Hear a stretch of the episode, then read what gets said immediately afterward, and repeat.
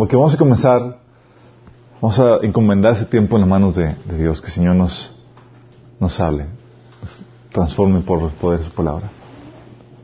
Padre Celestial, es un privilegio estar aquí como tu familia, Señor.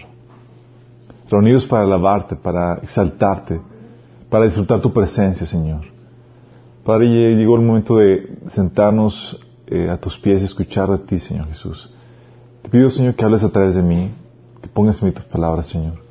Que fluya revelación, entendimiento y que quites cualquier velo de entendimiento que pueda haber en nuestros corazones para que podamos recibir la palabra con gozo, Señor que puedas, la semilla que se deposite en el corazón, producir mucho fruto para tu gloria y tu nombre, Señor.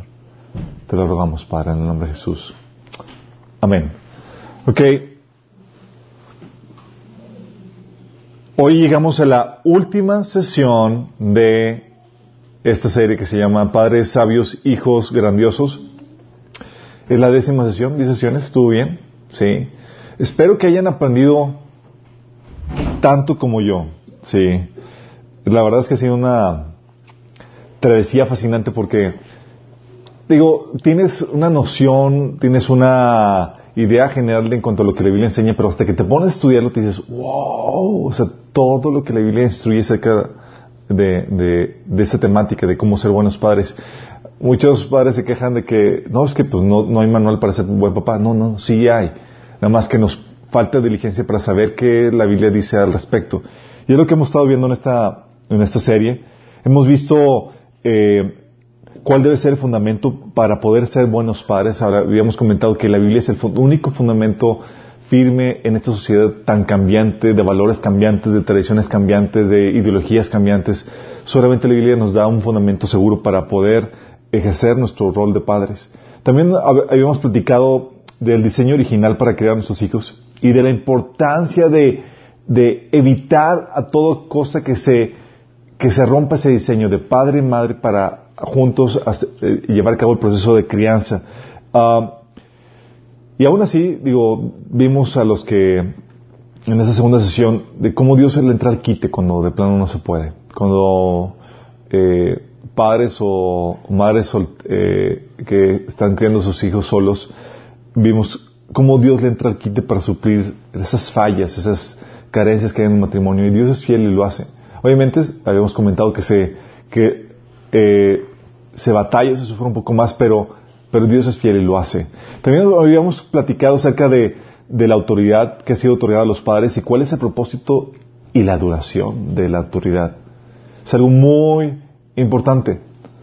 Propósito de duración, porque no, la autoridad de los padres dura una temporada, y tenemos un breve tiempo para saber si eh, cómo vamos a afectar a nuestros hijos en ese sentido.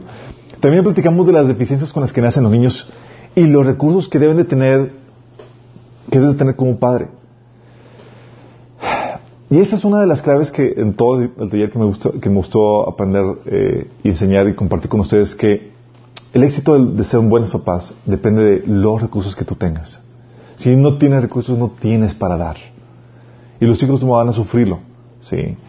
Eh, los niños tienen deficiencias y tú estás puesto como, como padre, como madre, para cubrir esas deficiencias y debes de tener recursos que se requieran para eso. También vimos cómo, ya en, términos prácticos, cómo se deben suplir las necesidades físicas, cómo se suplen las necesidades emocionales, cómo, eh, de hecho, las necesidades emocionales son un punto muy ignorado, pero muy importante. Vimos cómo se, cómo se eh, lleva esto a la práctica.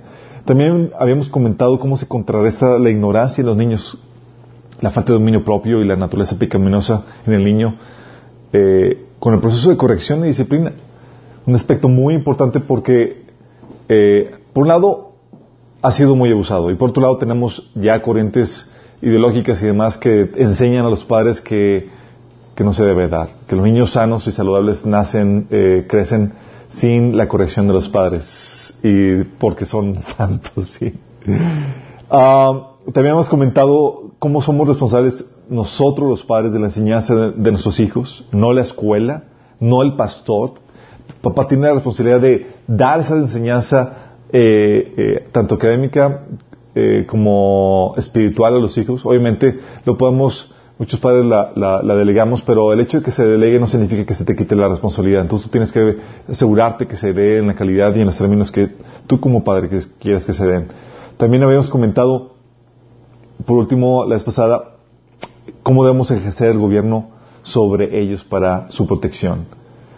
Como niños pequeños, tus hijos no tienen la capacidad de gobernarse, no tienen la sabiduría, no tienen el conocimiento para tomar las sabias decisiones en su vida. Y tú estás ahí para contrarrestar y protegerlos en ese sentido.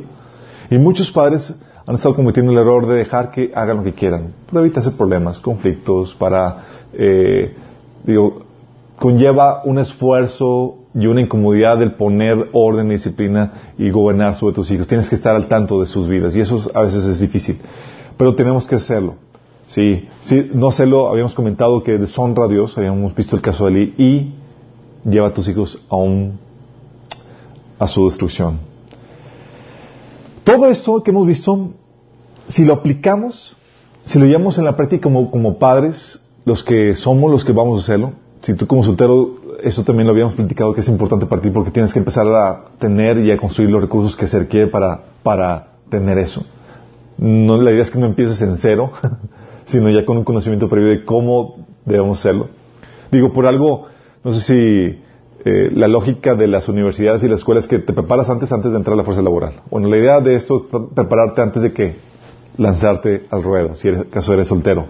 Pero los resultados que se ven cuando llevas a cabo todos estos principios son increíbles. Aún familias que no son cristianas, que ponen en práctica muchos de esos principios, tú ves el resultado en los hijos. ¿sí? Tú ves hijos que se saben amados, sabios, entendidos, temerosos de Dios, que viven en sujeción a sus padres con debido respeto y que les va bien en la vida, les va bien en sus relaciones matrimoniales, les va bien en sus trabajos, porque saben cómo tomar decisiones sabias y, son personas sanas, son niños sanos. Obviamente eh, hay excepciones, sí, tenemos a padres perfectos, pero eso no significa que todos vayan a salir eh, buenos hijos necesariamente. Tienes el caso, por ejemplo, de Adán, ¿se acuerdan del primer hombre? con su Padre Dios. Y no es que Dios haya hecho algo al respecto, eh, que se haya equivocado, no. Simplemente Adán decidió rebelarse y separarse de Dios en ese sentido. Y puede haber casos, y uno asegura que eh, todos los casos de tus hijos vayan a salir bien, pero sí disminuye los riesgos y las excusas para tus hijos que, salgan mal. ¿sí? Si todo esto, las probabilidades de éxito son enormes. Entonces la idea es que disminuye los riesgos y que los guardes del enemigo sus almas aplicando esos principios que la Biblia enseña y que hemos estado viendo en, estas últimas semanas. Eh, y eso es algo muy importante porque algo que, ha pasado en estos, en estos eh, últimos años es que la función de padre y de madre ha sido grandemente subestimada hoy en día. Y con lo que hemos visto quiero que adquieras un valor de la importancia crucial que tiene este rol. Tan ah, ha sido tan menospreciada la, relación que cuando tienes a tus hijos este, este rol tan importante lo delegamos muchas veces a instituciones, a incluso eh, tenemos familias y sabemos que hay familias en las que delegan el trabajo de, la paternidad, un rol tan importante de discipulado, de educación, de crianza, a, nanas o a las muchachas de la casa. Sí. Eh, y las muchachas, porque no son los padres, no pueden eh, aplicar todos los principios, no tienen el conocimiento y no tienen el interés, no son ni siquiera sus hijos. Sí. Obviamente hay excepciones. Mi mamá trabaja como nani en, eh, cuidando hijos en, en varias familias. Eh, pero son raros los casos de personas que saben cómo llevar a cabo esto, este trabajo de crianza en los hijos. Y, muchas veces sucede que eh, vas a una familia, a una, fiesta, a una reunión eh, con, la más gente y te cuentas varios casos. Te cuentas el caso donde empiezas a platicar, ¿qué haces? Ah, pues soy ama de casa y me dedico a, mis hijos. Y es como que algunos dicen, ah, ¿qué es eso? O sea, te, te ven o te pueden ver como que bicho raro o te pueden ver como que denigrante, o sea, que no te realizaste, no estudiaste, no llevaste a cabo tu, tu trabajo eh, y tu universidad no, no la estás aplicando. O sea, así se menosprecia ese trabajo y es una estrategia del enemigo para que descuidemos a nuestros hijos. ¿Por qué? Porque el enemigo sabe que si tú los descuidas, él los va a tomar. Él les va a dar la crianza. ¿Y cómo? Ya habíamos platicado. Digo, se cría, la escuela los cría, los amigos lo crían y los programas de entretenimiento los crían. El mundo los absorben y les enseñan las cosas y la cultura de este mundo. Luego nos, nos preguntamos y nos sorprendemos, ¿por qué mi hijo pasó esto? Le he dado lo mejor. Pero nunca estuviste para hacer el trabajo de, de padre y madre. Entonces tienes este caso de, de la madre ahí que bicho raro, o tienes el caso de que en las reuniones nos ha tocado ver la mamá aquí y las nanas con los niños allá ocupándose de todo porque los papás están desatendidos por completo de eso. Qué triste. Qué triste que menospreciemos tanto este, este trabajo que, que lo deleguemos cuando no es necesario, cuando no se debe, cuando no hay una situación de urgencia para, para eso. Entonces, la idea es que no subestimes esto, que le quieres una, una importancia al, al trabajo de padre y madre, porque va a tener resultados. Tu buen trabajo va a afectar en la sanidad emocional, en, la preparación que tu hijo va a tener para que tome decisiones sabias cuando se case, en su trabajo y en toda la vida. Le va a ir bien. Tú ves personas que le va bien en la vida y dices, y investigas y le rascas tantito y ves que tiene que ver por cómo fue criado, cómo fueron sus padres con ellos. ¿Sí? De hecho, en nuestro trabajo de, de consejería, eh, que nosotros realizamos y de ayuda a, matrimonios y demás, los problemas matrimoniales, los problemas que, que, eh, viven las personas que, que, damos consejería en la vida, tiene que ver por cómo fueron heridos y cómo fueron criados en su niñez. Así el punto. Tenemos que hacer preguntas como, ¿cómo fue tu relación con tu papá? ¿Cómo te llevaste con tu mamá? ¿En qué contexto fuiste criado? ¿Por qué? Porque todo eso va arrastrándolo de grande. Imagínense qué tan fuerte. Entonces, si tú eres, buen, tú eres un papá y tú aplicas esos principios, vas a ayudar a que tu hijo tenga una buena familia, un buen trabajo, vas a ayudar a que le vaya bien en la vida. No solamente vas a tener esa recompensa, sino que también vas a calificar para el liderazgo en la iglesia. Sí, la Biblia habla en Timoteo, 1 Timoteo capítulo 3, de que las de los requisitos para el liderazgo dentro de la iglesia es que tú sepas ejercer buen gobierno en tu familia. Si no tienes buen gobierno en tu familia, si no estás llevando bien tu cabo, bien eh, tu rol de padre y de madre, eh, de esposo, esposa, no estás calificado para la iglesia. De hecho, Pablo lo pone, si no sabes gobernar bien su casa, está descalificado para gobernar la iglesia. Así de plano lo pone. Entonces imagínate, entonces no solamente va a tener una recompensa para con tus hijos, cómo les va a ir en el futuro, sino también va a tener una recompensa que vas a poder calificar para ejercer una función, un rol dentro de la iglesia. ¿Sí? Obviamente, cuando ignoramos estos roles, estos principios, uh, es de esperarse que, que le vaya mal a tus hijos. Es de esperarse. Habíamos comentado eso especialmente cuando, eh, cuando vimos el tema de la corrección, cómo el enemigo nos ha enseñado una técnica, una mecánica diferente para cómo criar a nuestros hijos que lleva a que sean insensatos, necios, desobedientes, que avergüenzan a los padres, eh, etcétera, ¿sí? Les va mal, les va mal su trabajo, su matrimonio. Eh, y eso ahí donde quiero dar una palabra de, ánimo a los padres. Muchos padres que apenas vienen a Cristo y entienden esto, ya tienen los hijos ya formados ya prácticamente para independizarse. Y al ver esta, esta serie, este material, dicen, chin, ¿cómo gustaría regresar el tiempo y volver a comenzar? Sí.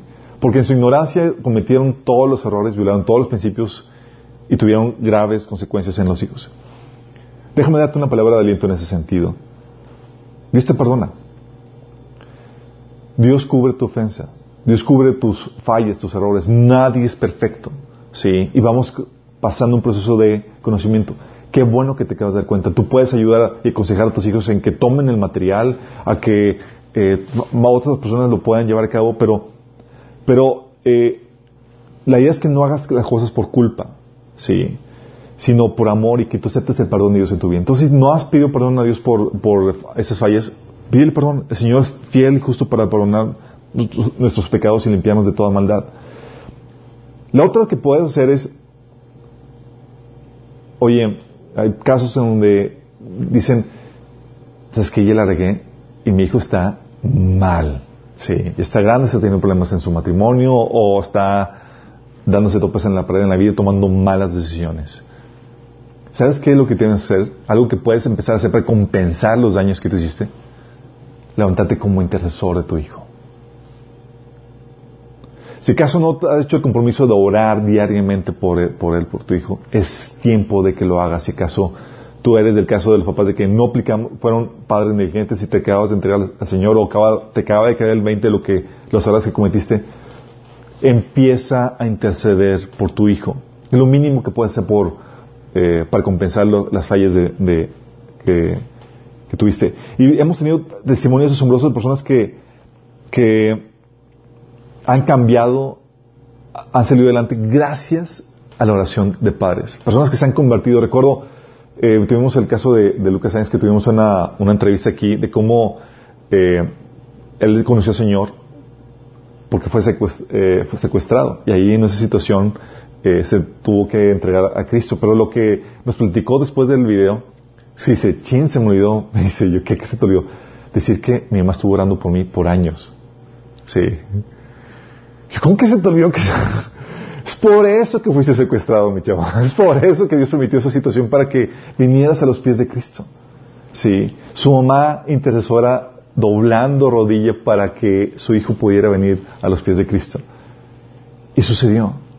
Si hay muchos testimonios, tú puedes, eh, podemos platicarles un montón, pero no es el caso ahorita, pero a lo que quiero animarte es, tu oración es poderosa. Tal vez no puedas dar la crianza otra vez a tu hijo porque ya está grande, pero sí puedes orar por ellos. También puedes llevarlos a los pies de Cristo. No solamente orar, compartirles de Cristo, llevarlos a la iglesia, compartirles el mensaje. Porque, déjame aclararte esto, ningún padre es perfecto. Va a haber fallas que vamos a tener tanto los padres como los hijos. Y los hijos y nosotros buscamos en la medida de lo posible dar una buena crianza, pero no va a ser perfecta. Pero ¿sabes qué es lo fabuloso de, la vida en Cristo? Lo fabuloso, lo hermoso de la vida en Cristo es que Cristo transforma todas las fallas tuyas y tus hijos para su bien. Entonces, oye, es que cometí graves errores. ¿Sabes qué? Estos errores que cometiste como padre, al llevarlo, al llevar a tu hijo a Cristo, Cristo utiliza tus fallas para que tu hijo sea bendecido por causa de ellas. De hecho, te puedo asegurar que, como vamos a ver un rato más, es necesario que pasara eso para que tu hijo cumpliera su propósito en Cristo. Entonces, no es para que te sientas con culpa, sin, sin, esperanza. Ve a Dios que tiene el control de esta situación. Y que el Señor va a utilizar todo eso, porque no hay ninguna situación, ninguna decisión más grande que Dios en ese sentido. Dios toma el control y transforma las cosas malas y las vuelve para nuestro bien. Y la otra que puedes hacer para ayudar si fuiste un mal padre, ¿sabes cómo puedes ayudar bastante a tu, a tu descendencia? Siendo una persona fiel, apasionada, que vive en obediencia a Dios. ¿Sí? ¿Cómo? Sí, así funciona. ¿Sabes? En la Biblia tú ves algo muy interesante de que por causa de la relación que Abraham tuvo con Dios y la relación que David, por ejemplo, otro tuvo con Dios, de, era un siervo apasionado por Dios que vivía en obediencia con Dios. ¿Es que hacía Dios? Por amor a ellos, Dios se refrenaba de destruir a su descendencia. Por amor a sus padres. Y por amor a, a sus ancestros, Abraham, a David y todo. Él se refrenaba, no solamente se refrenaba, sino mostraba misericordia cuando ya no había que mostrar misericordia. Si fuera cualquier hijo de vecino, era bye bye contigo. De hecho, que se dice en la Biblia que si no fuera por un pequeño remanente que nos dejaste, Señor, seríamos como Sodoma y Gomorra, porque así eran sus pecados. Pero dice Dios, te guardo y evito no te destruyo por amor a mi siervo Abraham o por amor a mi siervo David. Y muchas personas no entienden que tu relación con Dios trasciende tu generación. Es algo que vimos cuando vimos Impacto Generacional. Te invito a que veas esa, esa aplicación. Vimos cómo tu obediencia, tu fidelidad a Dios va a afectar tu descendencia. Y tenemos casos aquí en ese sentido, de cómo, aunque los hijos se desviaron, por la fidelidad de Dios ¿sí? a un ancestro, Dios los toca más adelante, por amor a los ancestros, por amor al Padre, por amor a, los que estuvieron, a los que los precedieron. ¿Sí? Entonces, por amor a ti como Padre, Dios puede tener compasión de tu descendencia. Sé fiel a Dios. Es un regalo que puedes tener por tu, descendencia. Es por parte de los padres, por parte de los hijos. ¿Saben? Hay muchos hijos que viven una situación de ven, escuchan esos principios y dicen, tanta perfección suena un sueño guajiro, suena irreal. Porque en sus casas no ven nada de eso, como hijos. Sí. Y como hijos estás con las manos atadas porque no puedes cambiarte, cambiar a, tus padres, sino cambiarte solamente a ti mismo. No puedes poner en orden. Yo recuerdo cuando vivía frustrado de, de, de adolescente, joven, porque sabía lo que tenía que hacer mi papá, pero no lo hacía. Y era frustrante saber la teoría de cosa y vivir bajo un mal liderazgo. Era terrible. Hay muchos niños o hijos que dicen, sería genial que fuera así en mi casa, pero, pero la verdad es que a mis papás ni les importa ni quieren cambiar. Sí. O, no, es que mis papás ni siquiera son cristianos. No les importa Dios. No les importa conocer sus palabras, sus principios. O hay muchos que se identifican con esta frase. Y yo decía, es que mi casa era casa de locos. Gritos, pleitos, platos volando, abusos, maldiciones. Y cuando había cosas volando, literalmente había cosas volando. En mi casa perdíamos varios teléfonos por causa de... de... Ahí va el teléfono. Sí. Fuerza dinámica. Um, había casos, hay casos, incluso casos de padres que no solamente es una casa de culto, sino una casa de, de, demonios donde están papás metidos en ocultismo, con brujería, santería y demás. Y, y, no solamente hay un maltrato físico, sino que hay, hay toda una especie de, ocultismo y de, opresión demoníaca por causa de los pecados de los papás. De hecho, les invito que en ese sentido vean el testimonio de Nicky Cruz, de cómo fue criado. Él fue criado, tuvo una niñez espantosa. Nicky Cruz fue una persona que líder de una de las bandas más grandes de, Nueva York eh, y se entregó a Cristo, Dios lo salvó. Pero te platica cómo era su niñez y escucharla, para mí fue un consuelo, fue como, wow, yo viví en la gloria. Porque estaba grueso, sí. Cómo fue criado, sin amor o con abusos, lo utilizaban para eh, cuestiones de ocultismo y demás, fue terrible. Y aunque hay abusos que ameritan denuncia, abusos físicos, sexuales, etcétera, que, padres en su pecaminosidad cometen contra los hijos y ameritan que sean denunciados, todos los padres que no siguen los principios de Dios tal cual los enseña, producen cierto abuso, cierto daño a los hijos. Entonces, en cierta forma, todos cometemos ese tipo de, abusos por nuestra ignorancia. Pero, a ti como hijo, ese es un mensaje que quiero darle a los, a los hijos. Si tengo malos padres, muchos se van a preguntar, entonces, ¿estoy acabado? O, oye, tengo padres que, que me dañan, me insultan, son egoístas, no se preocupan por mí. ¿Estoy acabado? Déjame decirte, hay esperanza. Si tú eres cristiano, si tú eres hijo de Dios, hay esperanza. ¿Sí? Dios ha ordenado, porque Dios ha ordenado todas las cosas que obren para tu bien, incluso el mal liderazgo de tus padres. Dice la Biblia en Romanos 8:28, y sabemos que los que aman a Dios, todas las cosas les ayudan a bien. Esto es, a los que conforme a su propósito son llamados. Es genial este versículo. En momentos de dificultad, en momentos de, estrés, esto me, me, secaba a flote. Sabiendo que iba a obrar por mí, no había cómo, en momentos Obviamente le sufría, le lloraba, pero saber que aún en mal liderazgo que estaba sufriendo, iba a obrar para mi bien, es un alivio. Y es un alivio que va a ser para ti. Dios ha ordenado que todas las cosas obren para tu bien. Por eso, podemos decir, como dice en la Biblia en Romanos 8:37, que en todas las cosas somos más que vencedores por medio de aquel que nos amó. Y cuando habla de que somos más que vencedores en todas las cosas, es neta, es real. Yo te voy a platicar cómo lo pude vivir yo, experimentar yo en mi vida. Sí, pero esa victoria es única y exclusivamente porque has nacido de nuevo y el Espíritu de Dios mora en ti. Si no mora en ti, estás... Sin el Espíritu de Dios no hay esperanza. Y si tú eres un hijo que ha vivido abusos y demás, sin y no te has entregado a Cristo, la única esperanza es que primero te entregues a Cristo.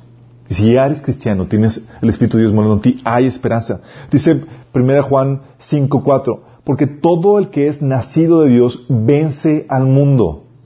Y cuando habla del mundo, habla de todo ese eh, eh, el lado pecaminoso del mundo, toda ideología, toda eh, persona que se levante en contra de la voluntad de Dios. Y cuando la gente peca contra ti y cuando la gente quiere destruirte, está pecando contra la voluntad de Dios, está hablando de cómo puedes vencer esas situaciones. Dice, vuelvo a leer 1 Juan 5.4, porque todo el que es nacido de Dios vence al mundo y esta es la victoria que ha vencido al mundo, que es nuestra fe. Obviamente, esto no quita el sufrimiento que puedas tener. Juan 16.33 dice, en el mundo tendréis aflicción, pero confiad, yo he vencido el mundo. Y como acabamos de leer, esas aflicciones, ¿sí? No quita que vaya... Te lo voy a poner de esta forma. Es como cuando vas a, al ring a, jugar uh, box, ¿sí? vas a tener victoria asegurada, pero no significa que te van a, vas a salir ileso o sin recibir uno que otro golpe. Pero vas a salir vencedor. La misma situación aquí se menciona. Si en el mundo tendréis aflicción, pero confiad, yo he vencido el mundo. Y la ventaja es que esa victoria que Jesús tuvo, cómo venció al mundo todas aquellas personas que querían hacerle daño, cómo estuvo por encima de esas circunstancias que, lo, que eh, adversas, también se aplica a ti porque tú has nacido de Dios. Entonces sí hay esperanza. Y en ese sentido quiero platicarte cómo, cómo lo que te estoy diciendo no es mera teoría, es verdad. Fíjate, en mi caso, tuve papás que, eh, que, vinieron, que vinieron de un trasfondo difícil. Mis papás no conocían a Cristo. Así que no tenían ni siquiera los recursos emocionales, espirituales, ni el conocimiento para hacer bien su trabajo. Entonces hubo un, como tú puedes imaginar, un montón de violaciones a los principios de Dios en cuanto a cómo se debe criar a los hijos. Puedo mencionar, así como dices, oye, eh, ¿cómo no se debe criar un hijo? Bueno, había mucho de eso en, mi familia. Pero gracias a Dios vino Cristo. Antes de Cristo, sin embargo, eran unas situaciones difíciles. Había pleitos entre ellos, literalmente volaban cosas, eh, gobernaba la histeria. Las palizadas que nos daban eran sanguinarias, literalmente, sí, de nuestros padres. Los reños eran continuos. Nos sentían, eh, mi padre recuerdo, nos hacía sentir una carga económica que no le importábamos. Ah, no había expresiones de cariño, o sea, un te amo por parte de mi papá, un, abrazo, no había nada de eso. Al contrario, veías que la relación entre mis padres, eh, mi papá, por ejemplo, hacia mi mamá era sumamente abusivo, injusto hacia con ella. Eh, y obviamente, en relación entre mis hermanas y yo era sumamente hostil por causa de todo eso. O sea, nos agarramos a pleitos, pero a golpes, pero intensos. Había noches incluso que me quedaba llorando por ver la situación tan difícil que, estábamos viviendo.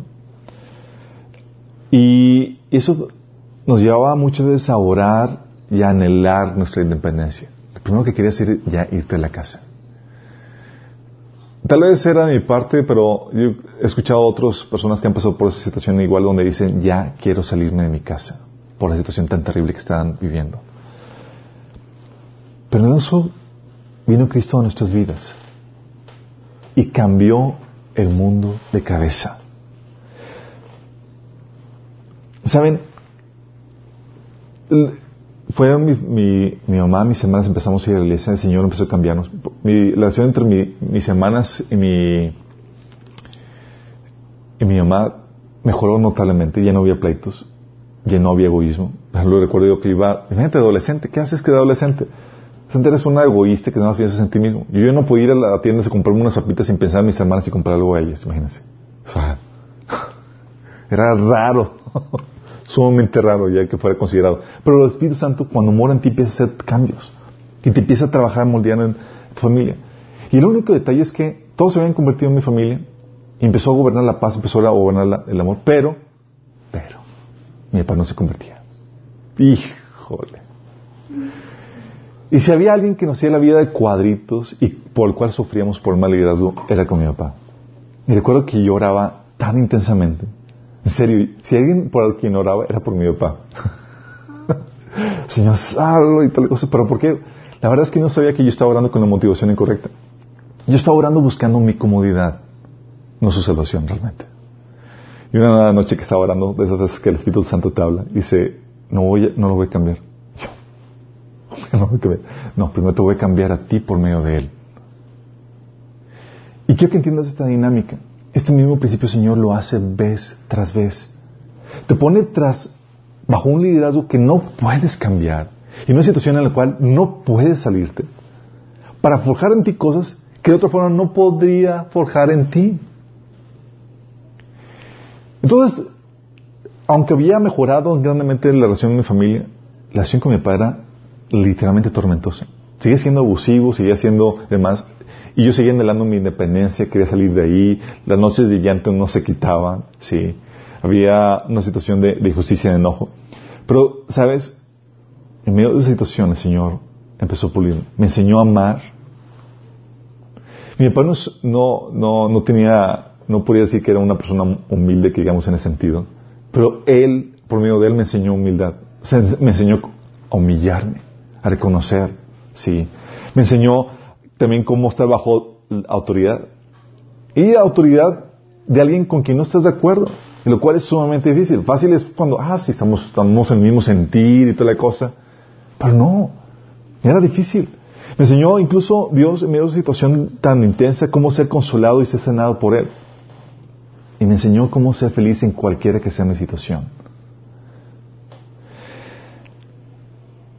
A tal punto llega a la situación donde volteo atrás, obviamente, eh, eventualmente me independicé y demás, pero llegó un punto donde ya no quería salir de la casa, en el sentido que ya no tenía la urgencia. Sí. Y volteo atrás y veo que Dios estuvo conmigo en cada momento, en cada episodio que viví en mi juventud. Y que Él permitió y utilizó cada situación para trabajar conmigo, enseñarme muchas cosas y poner en, en práctica otras tantas. A tal punto te puedo decir hoy que aunque fue una situación tormentosa y difícil, si pudiera volver a escoger a mis padres, con todas sus dificultades, con todos sus errores, los volvería a escoger. Con los mismos defectos, con las mismas fallas, no le cambiaría nada. Si tener un mejor padre, no, porque Dios utilizó todo eso para mi beneficio utilizó todo eso para mi bien. Y eso te lo digo a ti como hijo. Dices, oye, es que mi padre, estoy sufriendo con él. Eh, Dios quiere utilizar los errores de tus padres para bendecirte, para cambiarte. Sí. Yo puedo ver la persona que soy y la verdad es que fue gracias a esas tribulaciones, a esas dificultades que viví. Aprendí tantas cosas, el Señor me forjó tanto. Y es que debes entender eso. Dios está detrás de las circunstancias que vives. No te has salido de su amor. Su amor te cubre por todas partes, en todas circunstancias, y hace que todo obre para tu bien. De tal manera que no tienes excusa tú como hijo. Estás sufriendo como padre. ¿Sabes? Puede ser que estés sufriendo, pero el amor de Dios te sigue envolviendo. Y está detrás de esas circunstancias que, que está permitiendo en tu vida. Y por eso quiero que entiendas varios, varios principios en este sentido. Primero, tienes que entender que nada puede destruir tu propósito. Y hablamos de nada es nada. Es fabuloso saber eso. Dice Romanos 8:28 que sabemos que a los que aman a Dios todas las cosas ayudan a bien. Esto es a los que conforme su, su propósito son llamados. Cuando habla que todo obra para tu bien es en serio. Cada situación que Dios permite está diseñada de antemano, está permitida de Dios para que pueda desatarse tu propósito. Puede ser que no sea eh, lo más agradable que tú quisieras, sí puede ser que sea difícil, que, sea dolorosa, pero no tiene que ser agradable para que eh, desate tu propósito. Sí. De hecho, ¿saben qué es lo más difícil de, de, esta, de este entendimiento? Para muchos es difícil porque quieren o queremos como personas vivir nuestro propio ideal, nuestro propio, propio propósito y no el de Dios. Cuando te amoldas, al, alineas a Dios, ¿sí? Entiendes que todo obra de acuerdo al propósito que Dios escogió para ti, no para el que tú escogiste para ti. Algo que me costó mi juventud era, la verdad es que mi papá frustraba todo sueño y toda ilusión que yo tenía. ¿Quieres hacer esto? Ah. Sí, cuando le dije, papá, quiero, quiero escribir. Ah, mi hijo quiere ser escritor y demás. Pero déjame entender, déjame explicarte esta dinámica. Nada puede destruir el propósito por el cual fuiste creado. Y las circunstancias que Dios permite en tu vida, esas circunstancias que no puedes cambiar, que están fuera de tu control, Dios los permite porque te llevan y te orillan a tu propósito. Pero este propósito va a aplicar que muera tu sueño, que muera tu anhelo, que muera lo que tú quieres. Va a implicar una muerte de, de tu ilusión, de tu ideal, para que puedas abrazar lo que Dios tiene preparado para ti. Y mientras que te tardas más en morir a ti mismo en ese sentido, más difícil te va, te va a hacer el aceptar y el vivir en contentamiento, abrazando lo que Dios tiene preparado para ti. Déjame explicarte. Dios previó las malas decisiones que la gente que iba a tomar en contra tuya. Todas las malas decisiones, todos los abusos y demás cometidos de la gente que te rodea, Dios los previó de antemano. De hecho, tan así que si no cometieran esos abusos, si no cometieran esos, esas fallas en contra tuya, no podrías cumplir tu propósito. ¿Cómo puedo decir eso? Tú lo puedes ver en el caso de, José. Si a José no lo hubieran vendido sus hermanos, no podría haber llegado a Potifar. Si Potifar no lo, si la esposa de Potifar no lo hubiera acusado en falso, no podría llegar a la cárcel. Si no, en la cárcel no lo hubieran abandonado, no podría encontrarse a las personas que, con las que interpretó el sueño y no puede llegar a cumplir su propósito. Fue hasta el final de sus días que llegó y comprendió que Dios me trajo aquí y estuvo conmigo en todo esto. De tal manera que si sus, que la gente, las malas decisiones de la gente, no, si no lo hubieran tomado, no podía, no podría llegado a su propósito. Lo mismo teníamos con Jesús. Jesús decía, o sea, tú puedes ver que si a Jesús no lo hubieran traicionado, no lo hubieran querido matar, no hubiera podido llevar a cabo el proceso de redención. Pero ¿sabes qué hace Dios? Dios lo que hace es que se adelanta, ve de antemano qué va a suceder y pone a las personas con lesiones pecaminosas que van a ayudarte a cumplir tu propósito. Y permite que suceda. Está todo fríamente calculado. De hecho, Jesús lo decía de esta forma, decía, el Hijo del Hombre va de acuerdo a lo que está escrito para él. O sea, va a cumplir su propósito. Decía, pero más hay de aquel por el cual es entregado, mejor le habría no haber nacido de nuevo. Está diciendo, ¿sabes qué? Lo que, la tradición que vas a hacer, Judas, va a desatar mi propósito, va a cumplir aquello por el cual está escrito que tengo que vivir. Y lo mismo pasa para, para contigo. Tú como hijo de Dios, porque tienes el Espíritu de Dios morando en ti, ninguna decisión pecaminosa de tus padres, nada puede destruir tu propósito. Y al contrario, es necesario que pase para que se desate tu propósito si es que aprendes a vivir dentro de la voluntad de Dios y a reaccionar como Dios quiere. ¿Sí? Aún tus mismos fracasos, tus mismos errores como hijo, es que dices, es que también la has regado. Dios los considera de antemano y les previó para llevar a cabo tu propósito. ¿Por qué? Porque lo amas. Todo va bien a los que aman a Dios. Te voy a poner este ejemplo. David, ¿cometió errores? Sí. Cometió errores fatales. De hecho, llegó a, adulterar con Betsabé. Y su error, él porque se arrepintió, porque ama a Dios, volvió así. ¿Y sabes qué hizo Dios? De, ese, de esa relación incorrecta, restaurada en Dios, vino la, la genealogía del Mesías. Nada más imagínate, ponte a pensar eso. Está diciendo, entonces si, si no hubiera pecado David, no hubiera venido la, la genealogía de, Jesús. Así de fuerte. Entonces estamos diciendo que estaba Dios, lo que hace Dios es que se prevé de antemano los errores que vamos a cometer y los utiliza para su propósito. Y lo mismo aplica para ti, no solamente para David, porque eres hijo de Dios. Sí, Dios es tan grande, es algo que tienes que entender. Dios es tan grande que Nada puede destruir el propósito de Dios. ¿Quién puede destruir sus planes? ¿Quién puede arruinar lo que Él tiene en mente llevar a cabo hacer? Sí. Dice la Biblia en, 1 Juan 4.4 que Dios es más grande que, que hay en el mundo. Y eso quiero que lo entiendas bien. Ninguna persona que te rodea, ni aun tus propios errores, porque amas a Dios y porque perteneces a Cristo, pueden arruinar tu propósito. Nada ni nadie. Entonces no puedes lloriquear porque, ah, es que arruinó mi papá, mi propósito, mi mamá con sus errores hizo esto, me hizo sentir. No puedes lloriquear por eso. Porque si lloriqueas de que le das un atributo a esas personas más grande que Dios, estoy diciendo es que esas personas son tan grandes, son tan fuertes, son tan poderosas que pueden destruir los planes y los designios de Dios. Si estamos entendiendo la dinámica, estoy diciendo, ¿sabes qué, Señor? Ellos sí pueden contra ti y pueden ganar. Y si lloriqueas con eso, ¿sabes qué haces? Menosprecias a Dios. Cuando tú le lloriqueas porque alguien frustró tus planes, pueden frustrar tus planes, tus propósitos, tus ideales, pero no los de Dios, jamás.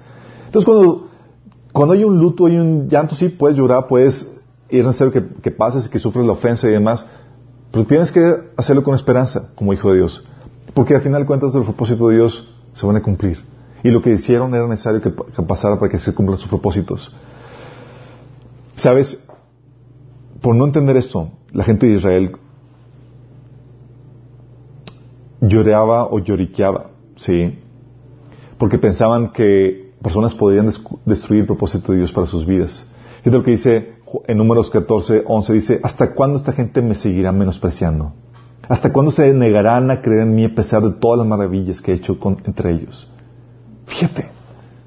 O sea, cuando tú lloriqueas porque piensas que tu propósito está frustrado por lo que te han hecho, es como si lloriqueas así con Israel cuando vean los gigantes, que vamos a perder, todo está arruinado, y Dios dice, me menosprecias. ¿Tú crees que no puedo utilizar todo esto? ¿Tú crees que no podemos vencer?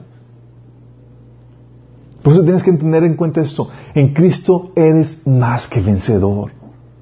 Sí. Así como yo vencí una crianza incorrecta y demás bajo el mal liderazgo de mis padres, tú también puedes hacerlo. No hay excusa para ti. Puedes aún cumplir tu propósito porque el Espíritu de Dios mora en ti. Sí, pero tienes que tener en cuenta, es el propósito de Dios, no el tuyo, y por eso tienes que aprender a alinearte al propósito de Dios. ¿Te acuerdas la frase de, Pablo, eh, digo, de Jesús que le dice a Pablo, dura cosa te es dar cosas contra el aguijón, o sea, dar patadas contra el aguijón? A veces estamos dándole patadas y dándonos de topes contra la pared porque queremos vivir nuestros planes, nuestros propósitos. Y déjame decirte, así no funciona. Tú que estás en Cristo, tú te tienes que moldear al propósito de Dios que Él tiene para ti, no el que tú tienes para ti. Y mientras que eso no suceda, vas a vivir frustrado. Pero si te alineas, vas a vivir por encima de las circunstancias. ¿Por qué? porque Dios siempre cansa, siempre vence. Sí. Y no solamente nada puede destruir tu propósito, nada puede destruir o dañar, mejor dicho, tu corazón. Con que nada, nada. Dice la Biblia en Proverbios 4:23, sobre toda cosa guardada, guarda tu corazón porque de él mana la vida. Fíjate la orden, la ordenanza, la instrucción es guarda tu corazón. O sea, cuida lo que dejas ahí. ¿Sí? El problema, eh, algo que damos, enseñamos en el taller de sanidad emocional, es que no es el dolor que sientes, el dolor que puede influirte. La gente puede afectarte físicamente, y puede causar dolor emocional en ti. Pero el problema no es el dolor que causan. Eso no te daña, no destruye tu vida. El problema es lo que, con lo que haces tú con el dolor. Porque el daño en nuestro corazón se hace siempre desde dentro hacia afuera. Se daña con tus reacciones, no con lo que la gente hace contra tuya. Se daña el corazón desde adentro, nunca desde afuera. Entonces, el cómo reaccionas a ese dolor, el cómo reaccionas, el cómo manejas ese dolor, qué haces al respecto, es lo que te causa, lo que daña tu corazón. Son las decisiones pecaminosas lo que daña tu corazón. Por eso, cuando tú sabes este principio, tú entiendes que realmente puedes guardar tu corazón, que no depende de otras personas. Hay personas que me dicen, es que tú no estás guardando el corazón de la gente. No se trata de guardar el corazón de la gente. La gente tiene que guardar su corazón porque se daña desde adentro, nunca desde afuera. Lo que tú hagas con las personas puede causar dolor, pero no dañar, no dañarlo. Jesús le causó dolor, claro, tú ves en el Salmo 22 cómo estaba sufriendo la situación que estaba sufriendo en la cruz. Pero Jesús nunca sufrió el daño en sí mismo porque supo cómo reaccionar ante esa situación. Por eso puedes guardar tu corazón, puedes mantenerlo sano. Por eso en las situaciones más adversas, más difíciles, tú puedes salir avante y victorioso. Hay personas que pasan una situación adversa y se hunden, se deprimen. Y pasan otras, la misma situación adversa y salen victoriosas y con un montón de enseñanza. ¿Cuál fue la diferencia? El cómo reaccionaron.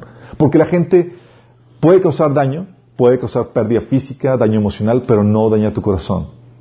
Tus reacciones lo van a hacer. Entonces cuando entiendes que tu propósito no puede ser destruido, que tu corazón no puede ser dañado, sino por tus reacciones. ¿Sí? Y cuando entiendes que Dios está detrás de cada circunstancia que vives, ¿qué puedes pensar? Dice Hebreos 11:27, por la fe dejó a Egipto no temiendo la ira del rey porque se sostuvo como viendo al invisible. Está hablando de, de Moisés cuando estaba llevando, tuvo que afrontar, eh, confrontar al faraón y a sus ejércitos y llevar a Israel en una travesía increíble. Pero ante esos retos increíbles, él se sostuvo porque veía a Dios detrás de, las circunstancias. Y lo mismo pasa contigo. Tienes que ver a Dios detrás de las circunstancias. Él tiene el control de las circunstancias que vives. Tiene perfecto control. ¿Sí? Tiene control de las circunstancias. De hecho, tal así Pablo, digo, Jesús decía, cuando estaba ah, delante de Pilatos, que parecía que había sido acusado en falso y que estaba entregado ahí, decía Jesús, ningún poder tendría sobre mí si no te fuera dado desde arriba. ¿Qué estaba haciendo Dios? ¿Qué estaba haciendo Jesús? Estaba reconociendo que más que Pilato era Dios que estaba detrás de la situación, llevando a cabo sus planes. Dios tiene control de las circunstancias que vives, Dios tiene el control de tus tiempos. Dice Salmo 31, 15 que en tus manos están mis tiempos. El Señor sabe tus tiempos. A veces nos frustramos porque queremos que todo suceda en, nuestro, en nuestra agenda, a nuestra forma de pensar.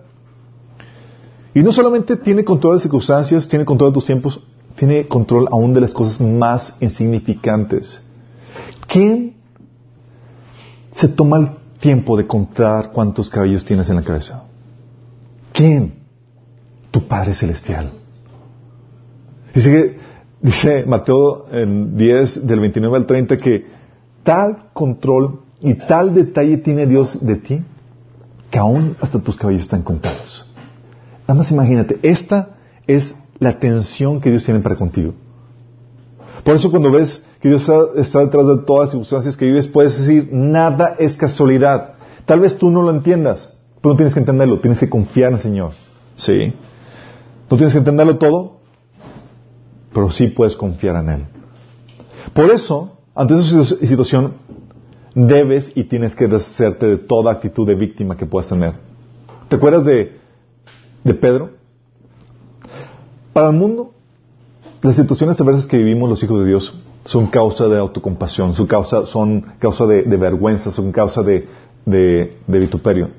Para el Hijo de Dios son nuestra gloria, son nuestra victoria. Nosotros alabamos a Jesús porque Él pudo atravesar este sufrimiento victoriosamente.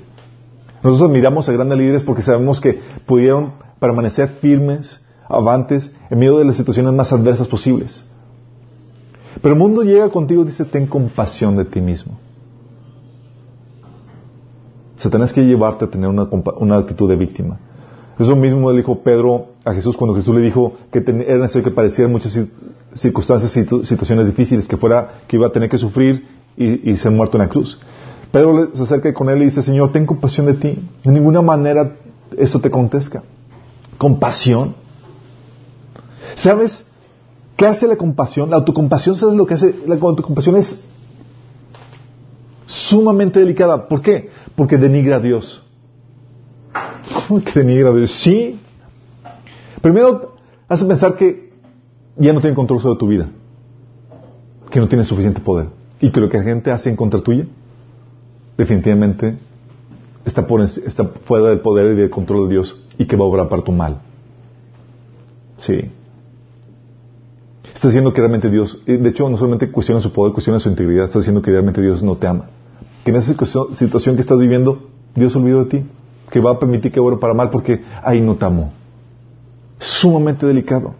No solamente denigra a Dios, su integridad, su poder, sino que también te quita el poder que Dios te dio a ti sobre la situación.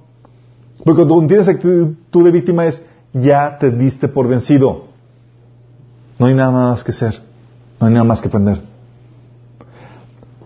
te quita el poder que Dios te ha dado para vencer en esa situación. Jesús, por eso Jesús reprendió a Pedro y le dijo, apártate de mí, Satanás. Y no reprendió a Pedro, reprendió al Espíritu que está hablando a través de Pedro. porque no tienes la mirada en las cosas de Dios, sino en las cosas de los hombres. Cuando tienes la perspectiva humana, netamente mundana, vas a sentirte víctima. Cuando tienes la perspectiva de Dios, vas a estar por encima de las circunstancias. Porque ya sabes que nada puede destruir tu propósito, nada puede dañar tu corazón.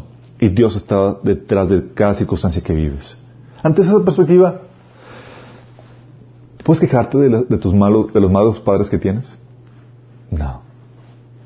Para nada. Pero tienes que entender que no solamente tienes que tener esta, perspectiva, esta visión de las cosas, tienes que tener varias... Ah, tienes que... Hay varios recursos que tienes que tener para vencer. Sí. Primero tienes el recurso vital. Eres hijo de Dios. El Espíritu, de Dios mora en ti. Eso es crucial. Sin eso, date por vencido. Primero entrégate al Señor. Pero ya con Él, sí, tienes que, uno, tener sabiduría. Básico, básico, sí. El problema, como ya hemos visto, no son tus papás. Oye, ¿tienes malos padres? Bueno, el problema no son tus papás. Tú como hijo de Dios, tu problemática es otra. Tú no puedes cambiar tus papás. Sí. El problema no son tus papás, ni lo que pueden hacerte incluso. ¿Cómo que no? No, ni siquiera eso. El problema ni siquiera es Satanás, eh, aunque quiera destruirte. Ni siquiera es Satanás el problema. ¿Sabes cuál va a ser tu, es tu problema? Tu falta de conocimiento. El problema será tu ignorancia. Ignorancia sí. Porque típicamente ignoramos los recursos que Dios ya te dio para vencer. La problemática no son las problemáticas o las, las guerras que vivimos, la problemática es que no sabemos que Dios ya nos dio todos los recursos que necesitamos para vencer. Recursos sí. Hay sanidad del corazón, ante los dolores que te pueden infligir. Y si no sabes cómo operar, recibir esa sanidad, estás frito. Isaías 61, uno dice que Dios me ha enviado a sanar los corazones heridos. ¿Sí? Por eso, algo que comenzamos aquí en, Minas, le damos, te enseñamos cómo sanar las heridas. Los principios que la Biblia enseña para eso. Por eso te invitamos a que tomes el taller de sanidad interior. Entonces hay sanidad del corazón ante los dolores que te puedan infligir. Hay propósito divino más glorioso ante la muerte de tu ideal que pudieras tener. Dice la Biblia en Romanos 12.2 que la voluntad de Dios para ti es buena, agradable y perfecta. Tú tienes tu ideal, es solamente un ideal. Lo que Dios tiene preparado para ti es mucho mejor. Y si no cedes tu sueño, sí, vas a sufrirla. Entonces hay un propósito divino más glorioso ante la muerte de tu ideal. Tres, hay sabiduría. ¿Qué hablamos con sabiduría? Perspectiva divina para llevar a cabo, para sobrellevar la adversidad. Fíjate lo que dice Santiago. Santiago dice, uno, Santiago 1 del 2 al 5 menciona de que debemos tener por sumo gozo cuando nos hallemos en diversas pruebas. Dice, ¿cómo? Cuando lee a la gente este versículo, dice, ¿cómo podamos estar en sumo gozo? Porque cuando entendemos que todo obra para nuestro bien y que Dios está detrás de cada circunstancia, vemos entonces la luz en ese sentido. Pero a veces no la vemos. Y en ese contexto, Santiago dice en el versículo 5, si alguno de, vosotros tiene, eh, tiene falta de sabiduría, pídala. Eso pedir sabiduría, Señor, ayúdame a entender esta situación. Para ver, encontrar el gozo en esta situación que estoy viviendo. Sí. Recuerdo una situación, estaba en una situación muy difícil en una familia eh, que me estaba hospedando y estaba orando, Señor, sácame de aquí, sácame de aquí. Ese Señor me habla y me da sabiduría. Me dice, ¿no te das cuenta de lo que estoy diciendo? estoy forjando en ti esta parte de tu carácter, esto, estoy enseñándote esto y esto. Me dio sabiduría para entender sus propósitos, sí, el por qué estaba pasando esa situación. No solamente hay sanidad al corazón, no solamente hay un propósito divino, no solamente hay sabiduría, también hay perdón para tus metidas de pata. vas a meter, sí, vas a meter la pata. Pero tranquilo, el perdón, dice la Biblia, en 1 Juan 1.9 que si confesamos nuestros pecados, Él es fiel y justo para perdonarnos nuestros pecados y limpiarnos de toda maldad. Hay perdón, también hay autoridad para cortar cualquier perturbación u obra demoníaca. Hay padres que están metidos hasta las chanclas en cuestión de ocultismo. ¿Sí? Pero Lucas 10, 19 dice, miren, les he dado autoridad sobre todos los poderes del enemigo. ¿Qué más quieres? Y no solamente eso, sino que hay un mejor tú al final de este proceso. Pues te obliga a cambiar y a madurar para salir amante y victorioso en la situación que estás viviendo. Porque Dios te pone en situación donde no hay salida. Santiago 1.3 dice, siempre que se pone a prueba la fe, la constancia tiene una oportunidad para desarrollarse. Así que dejan que crezca, pues una vez que su constancia se haya desarrollado plenamente, serán perfectos y completos y no les faltará nada. Fíjate lo que pasa cuando, cuando Dios pone a prueba tu fe. Entonces, ¿cómo Dios va a utilizar todo esto para tu bien? Como hijo, que está bajo mal liderazgo de los padres, que están violando todos los principios. Dios lo va a utilizar para tu bien. Lo que quiere hacer contigo como hijo.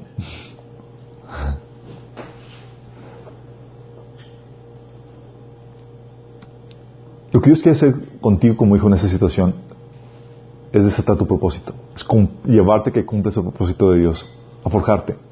Porque aunque no lo creas, tus padres así como están, sin cambiar, son la mejor bendición de tu vida porque tú estás en Cristo. ¿Qué va a hacer el Señor contigo? Fíjate lo que va a estar haciendo con el Señor. Uno, va a forjar los frutos del Espíritu en ti. Va a desarrollar los frutos del Espíritu. Son esas situaciones difíciles de nuestra vida, las cuales nos vemos metidos que no podemos cambiar, las que sirvan para pulir nuestro carácter y hacernos madurar. Mientras que las personas del mundo se hunden al pasar por las pruebas de la vida, el Hijo de Dios que anda en el Espíritu sabe cómo mantenerse a flote y lograr que todo obre a su, favor. Déjame explicarte. Los frutos del Espíritu son amor, gozo, paz, paciencia, bondad, benignidad, fe, templanza, macedumbre y todos ellos que vienen en, en Galatas capítulo 5, veintitantos. Pero déjame explicarte esto. Esos frutos solamente se desarrollan cuando se ponen en práctica, cuando se ejercitan. Así como el músculo se ejercita para desarrollarse, lo mismo pasa con los frutos. Dices, oye, ¿quieres orar por paciencia? Que el Señor te dé paciencia. Te va a poner en una situación donde vas a requerir ejercitarla. Dices, oye, es que me falta amor. Te va a poner una persona odiosa para que le desarrolles. Sí. Es que soy medio rebelde, cabezón, Señor, trabájame. Te va a poner un más liderazgo para que aprendas a, a someterte. Dios va a forjar eso. Tienes que aprender eso. Él está, Dios está más interesado en tu perfeccionamiento, en tu santidad, en forjarte, que en tu comodidad. Mientras que tú quieras tu comodidad y tú quieras, y Dios quiera tu, santificación, están en dos sintonías diferentes y van a sufrir, ¿sí? Hasta que tú te moldes al de Dios, porque Dios va a ganar. Tú vas a forjar tu carácter, también va a corregir las deficiencias que puedes tener en tu vida. Si en una parte de tu vida se derrumba, ¿Se, acuerdan de la, historia del hombre prudente que viene en Mateo 24 y 27? El hombre prudente y el hombre insensato que construyó la casa sobre la roca y otro sobre la, arena, ¿se acuerdan? Que le enseñamos en la escuela dominical, ¿se acuerdan? ¿Se acuerdan? ¿Sí? Esa enseñanza está así para una predicación, pero está genial. ¿Sí? ¿Por qué? Porque hay Jesús dice que la roca no es Cristo, sino sus enseñanzas. Si alguna parte de tu vida se derrumba y no está pasando victoriosamente la tormenta es porque no estás cimentada en sus enseñanzas. O las ignoras o no las estás poniendo en práctica. Porque cuando eh, cimentas tu casa sobre la roca, que son las enseñanzas de Cristo, Jesús te promete en esa parábola que vas a pasar la tormenta victoriosamente. Si tu vida se derrumba en algún aspecto, en algún detalle, si sientes que perdiste en algún aspecto, es porque no estás basando tu vida en algún área en las enseñanzas de Cristo. Y estás, es por tu ignorancia o porque no estás poniendo en práctica lo que ya sabes. ¿Sí? Entonces va a corregir las deficiencias que, que pueda haber en tu vida. También va a querer que aprendas a contentarte en cualquiera que sea tu circunstancia. Esta señal es una señal de madurez en la vida de un cristiano. Filipenses 4:11 dice, he aprendido a contentarme cualquiera que sea mi situación y Dios quiere enseñarte a que tu felicidad no depende de las circunstancias que te rodean, de tener buenos padres, una circunstancia perfecta. ¿Vale? Seríamos infelices. No, estaríamos buscando controlar cada aspecto, viviese una vida estresada, tratando de cambiar a la gente a tu alrededor, las circunstancias para, para que se hagan de acuerdo a tu, a tu ideal para ser feliz. Y, Dios te quiere enseñarte que no, que la felicidad está en tu relación con Él. Entonces vas a acudirte para que aprendas a bailar en medio de la de circunstancias adversas. Esté feliz en medio de esas circunstancias. También va a santificarte. Va a llevarte a que saques toda falta de perdón, o, odio, orgullo, rebeldía, etc. Dice 1 Tesalonicenses 4.3 que la voluntad de Dios es tu santificación. ¿Sabes? Algo que me ayudó, que Dios utilizó con, con, con el mal liderazgo en, mi familia, eh, eh, la mala paternidad, es que me forjó tan, tremendamente. Yo no sabía que era un orgulloso, ignorante, soberbio, rebelde, hasta que me puso con el liderazgo de mi papá. Y wow que Dios me pulió, wow que Dios me forjó. Y gracias a Dios por eso. También mi papá cree que aprendas a estar bajo autoridad, a saber cómo lidiar con esa etapa de tu vida bajo la, eh, la autoridad de tus padres, caracterizada por la falta de poder de tu parte. No puedes hacer muchas cosas. Romanos 13, del 1 al 2, menciona que tienes que someterte a las autoridades superiores porque las que hay han sido establecidas por Dios. Y si te rebelas, te rebelas al orden establecido por Dios. Déjame decirte una cosa. Dios se quiere llevar a cabo, llevar a tu propósito. Y si no aprendes a someterte a las autoridades que sí ves, ¿cómo te vas a poder someter a la autoridad que, que no ves que es de Dios? ¿Cómo a poder servir a Dios cuando eh, no estés de acuerdo con Él? Si no te sometes a las autoridades que sí ves. Sí. Algo que el Señor me decía y trataba conmigo, se me decía, me eres una amenaza, recuerdo cuando mi adolescencia. Yo, Señor, ¿por qué? Porque no estás dispuesto a someterte a la autoridad que he puesto sobre ti cuando no estás de acuerdo con ellos. ¿Y qué esperanza tengo yo que vas a someterte conmigo directamente? Lo mismo quiere Dios forjar contigo. También quiere que aprendas a negarte a ti mismo. Lucas 9:23 te advierte que tú como hijo de Dios, en una familia disfuncional, va a llevarte eso. Dice Lucas 9:23, si alguno quiere venir en pos de mí, niéguese a sí mismo, tome su cruz cada día y sígame. ¿Sabes por qué queremos salir de nuestras casas muchas veces de... Eh, eh, porque no queremos negarnos a nosotros mismos, queremos llevar a cabo nuestros planes, nuestros deseos, nuestras metas, nuestros ideales. No estamos dispuestos a someternos al propósito o al trato de Dios y respingamos. Pero déjame decirte, eso va a llevar, eso trae consecuencias muy graves. Entonces tienes que aprender a negarte a ti mismo, negar a tus deseos, a tus comodidades, a tus ideales para someterte al trato de Dios. También tienes que, algo que el Señor quiere hacer es que mejorar, quiere enseñarte cómo mejorar la liderazgo de tus padres. ¿Sí? Quiere enseñarte cómo resistir la injusticia, la ignorancia e ineficiencia de los líderes actuales. ¿Odias el mal liderazgo de tus padres? No tus padres, sino su mal liderazgo. Bueno, púlete con ellos para llegar a ser mejor. ¿Sí? Si no vas a cometer los mismos errores. Entonces, utilízalos. ¿Tienes casos de estos? David, polido con el mal liderazgo de Saúl.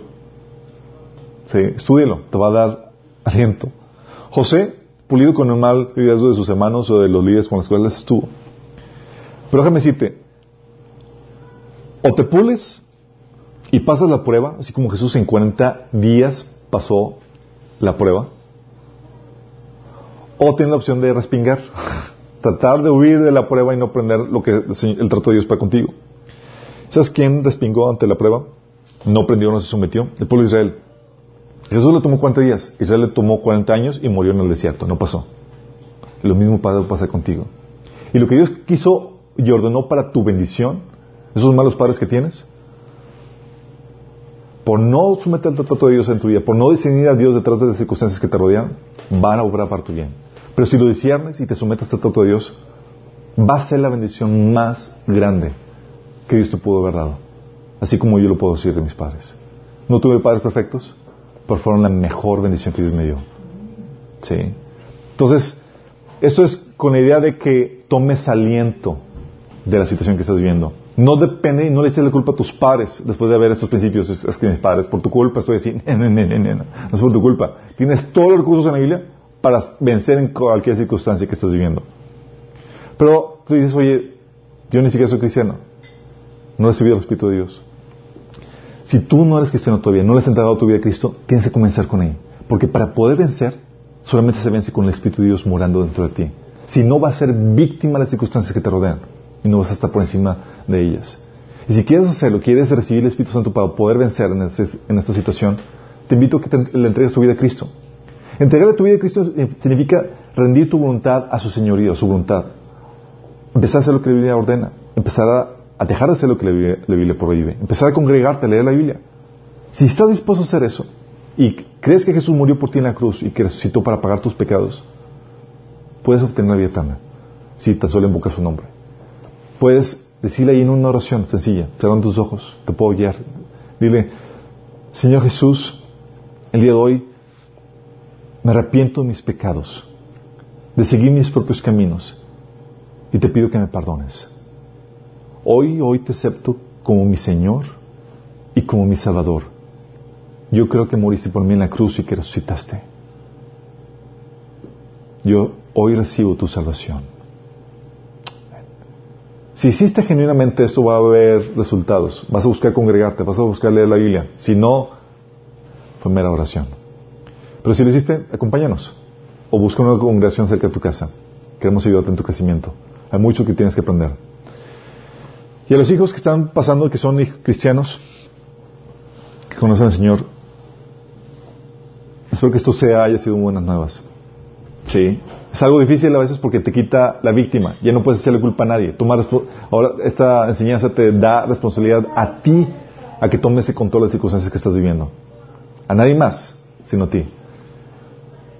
Vamos a pedirle al Señor que el Señor te, tu corazón se amolde o se encamine se somete al proceso de Dios que Dios quiere hacer en tu vida. Porque quiere pulirte, quiere perfeccionarte. Y la prueba, así como el horno que purifica y perfecciona la plata y el oro, identificarte y hacerte una pieza valiosa dentro de su reino. Vamos a orar. Padre Celestial, te pido, Señor, que bendigas a cada una de las personas que están escuchando esto, Señor, que están viviendo ese maltrato por parte de sus padres. Señor, te que tú les ayudes a entender todo esto que acaban de escuchar, Señor que se les quite todo sentimiento de víctima, que puedan tomar responsabilidad personal, Señor, por las circunstancias que están viviendo, Señor, para que puedan salir victoriosos, Señor, darles la victoria, que al final de este proceso puedan voltear atrás y puedan decir, gracias, Padre, porque estuviste ahí y me, diste la victoria. Porque, Señor, eres tú, Señor, el que nos ayuda a vencer este mundo. Y en ti, Señor, somos más que vencedores. Y todo obra para nuestro bien, Señor. Damos gracias por eso, Señor. En el nombre de Jesús. Amén.